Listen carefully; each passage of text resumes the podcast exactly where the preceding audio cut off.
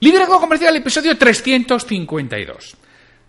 Hola, muy buenos días, tardes, noches, o sea el momento que estés escuchando. Soy Santiago Torre y esto es todavía Liderazgo Comercial.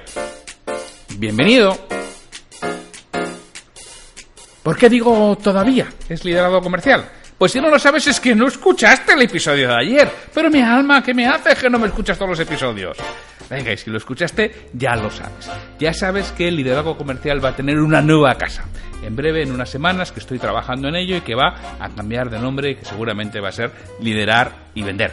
¿Por qué? Bueno, ya conté que es porque liderazgocomercial.com está cogido, con lo cual mi nueva casa se tiene que llamar liderarivender.com. Y por eso cambiará de nombre, aunque va a seguir siendo exactamente igual. En liderarivender.com habrá más cosas además del podcast que es donde va a tener su casa, donde voy a ir subiendo los episodios, las notas del programa y donde voy a concederos accesos a datos más relevantes, a episodios premium y a aspectos de mayor valor que lo que es meramente este este podcast ya se va haciendo mayor y considero que es el momento de, dar el salto. Pues digo que todavía liderazgo comercial.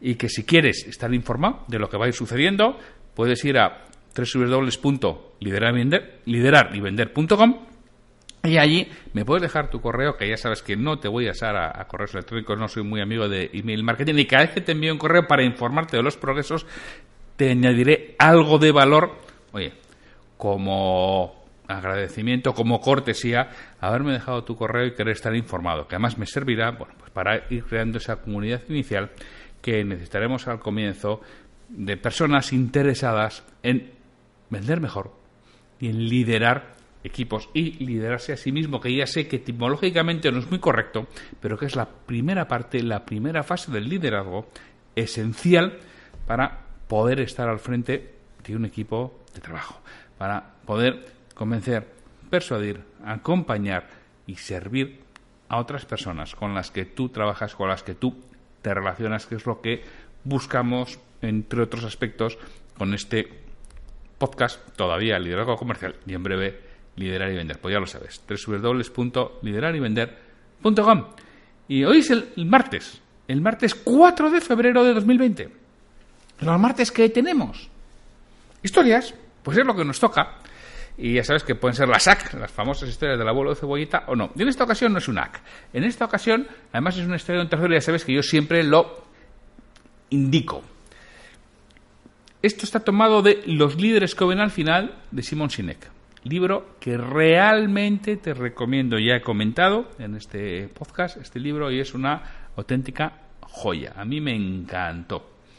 Entonces, Simon Sinek nos habla de la importancia de, de la cercanía. Y muchas veces, oye, ¿por qué las pymes son más humanas? Que realmente es que las pymes, las pequeñas empresas, todas las pequeñas empresas son mucho más humanas que las grandes. Y todos los que hemos trabajado en grandes corporaciones conocemos la deshumanización de las personas en las organizaciones. ¿Por qué? Porque somos números. Mientras que las pymes, las pequeñas empresas, las personas no son números, son personas con cara y ojo, con nombre y apellido, que les conoces, que sabes su historia, sabes sus relaciones personales, sabes su, problemática, sabes muchos aspectos de ello que hace que personalices mucho más. Y esto nos lo relata extraordinariamente que en una parte que un número de personas no son personas, es un número. Y es lo que sucede en, muchas grandes organizaciones. Yo no digo que en todas, ¿eh? que hay organizaciones que no siempre es así, pero en, en alguna de ellas, sí. Fíjate, lo voy a leer del libro de los líderes al final porque realmente merece la pena las dos historias que en esta ocasión, mira, por el precio de una, dos historias, os cuento. Hablaba ayer de dar al cliente más de lo que espera. Pues mira, ¿esperáis una historia? Pues tenéis dos. venga, bromas aparte y coñas aparte. Os leo lo que nos dice Simon Sinek. Se dice que Joseph Stalin afirmó, la muerte de un hombre es una tragedia, la muerte de un millón es una estadística. Stalin era un hombre que entendía bien las estadísticas. Como secretario general del Partido Comunista de la Unión Soviética de 1922 a 1952, se dice que fue responsable de la muerte de millones de personas, la mayoría de ellos ciudadanos soviéticos. Como muchos dictadores, rendía culto a la personalidad, actuaba con una brutalidad extrema, confiaba en poquísimas personas y era muy, muy, muy paranoide. Pero también tenía toda la razón sobre cómo percibimos la tragedia que afecta a una persona y la que afecta a cientos, miles o incluso millones. Vamos a ver dos historias para que se entienda lo que quiero decir. Las dos son totalmente verídicas. Historia 1.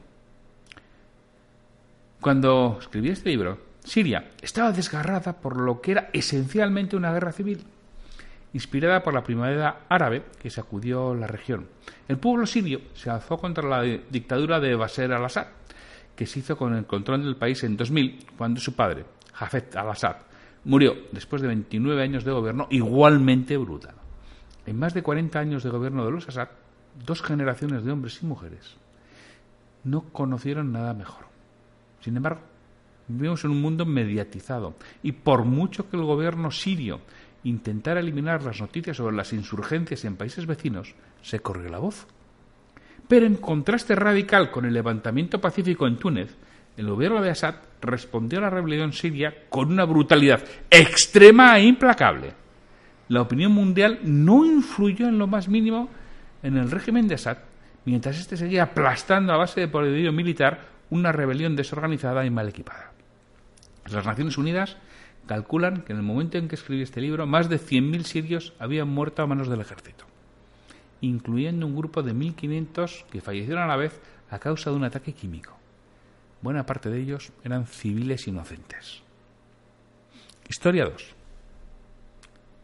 Una joven de 18 años estaba tirada en mitad de una calle de San Clemente, California, o dijéramos Madrid, España. La había arrollado un coche conducido por un joven de 18 años también, carnet recién eh, sacado. Inconsciente, y con una de las piernas rotas y doblada en un ángulo antinatural, estaba realmente mal. Se llamaba Camille Yoder.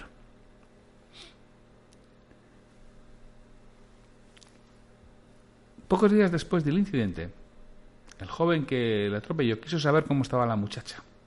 Logró encontrar noticias sobre ella en Internet y se enteró de lo, de lo sucedido.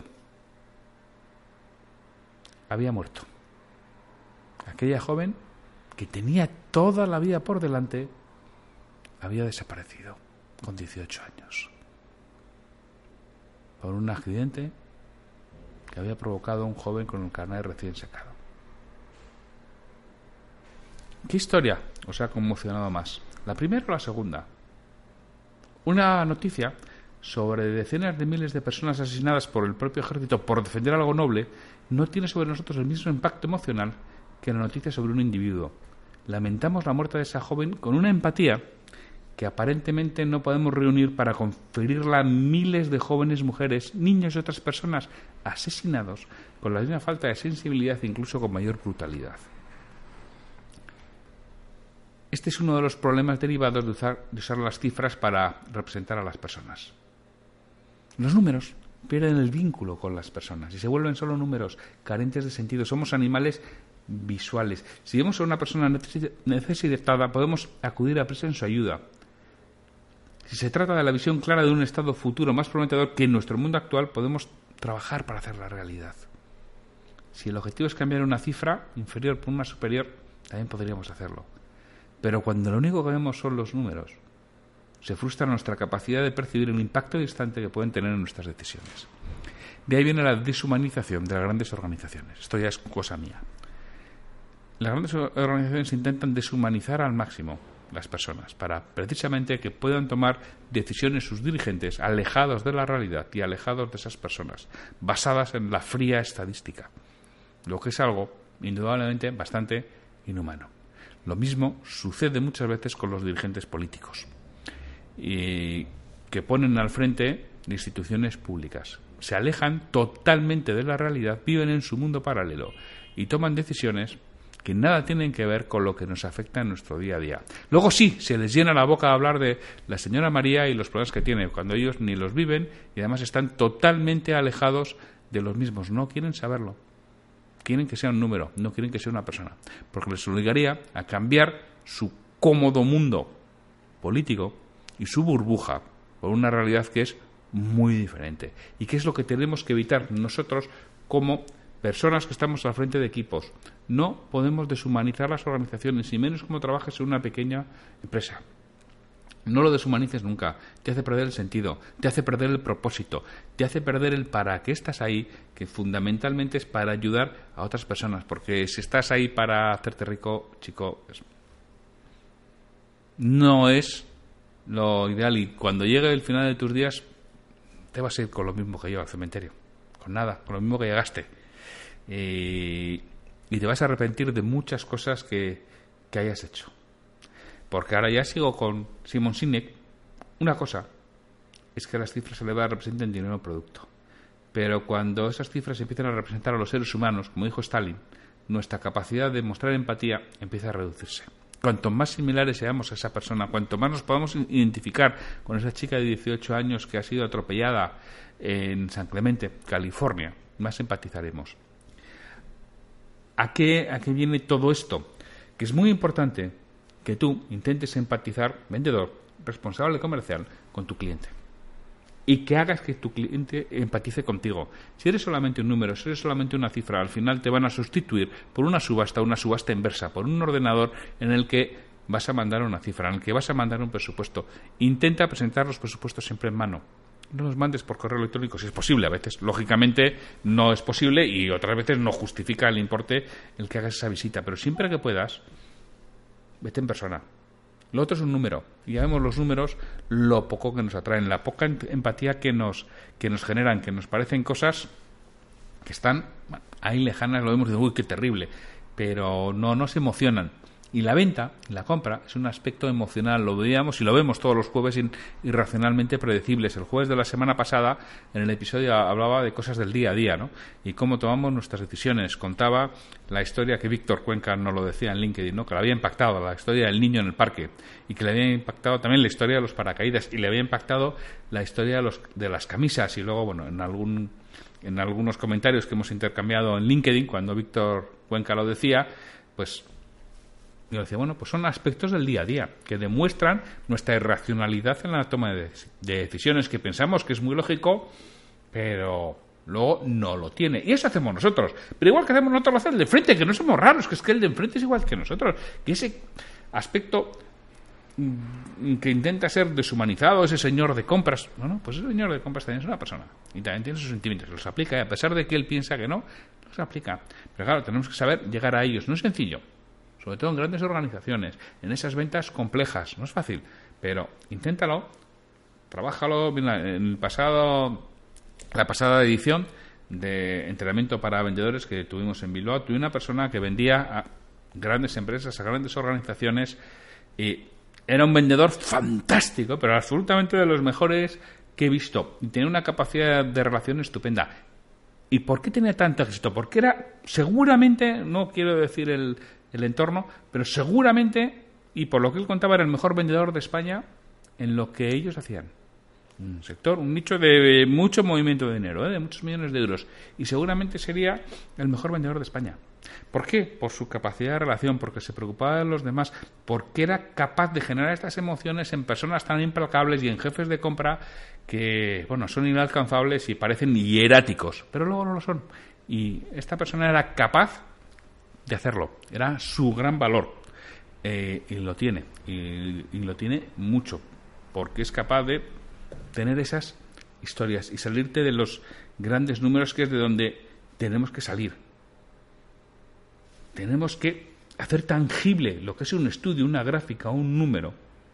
Porque en el momento que una estadística o encuesta se convierte en persona viva y real, es el momento en que entendemos que esos conceptos abstractos tienen consecuencia humana, que es cuando se vuelve más importante nuestra capacidad para resolver problemas e innovar, que es cuando se vuelve más importante nuestra capacidad y nuestra aportación como responsables de un equipo, de cualquier aspecto, ¿eh?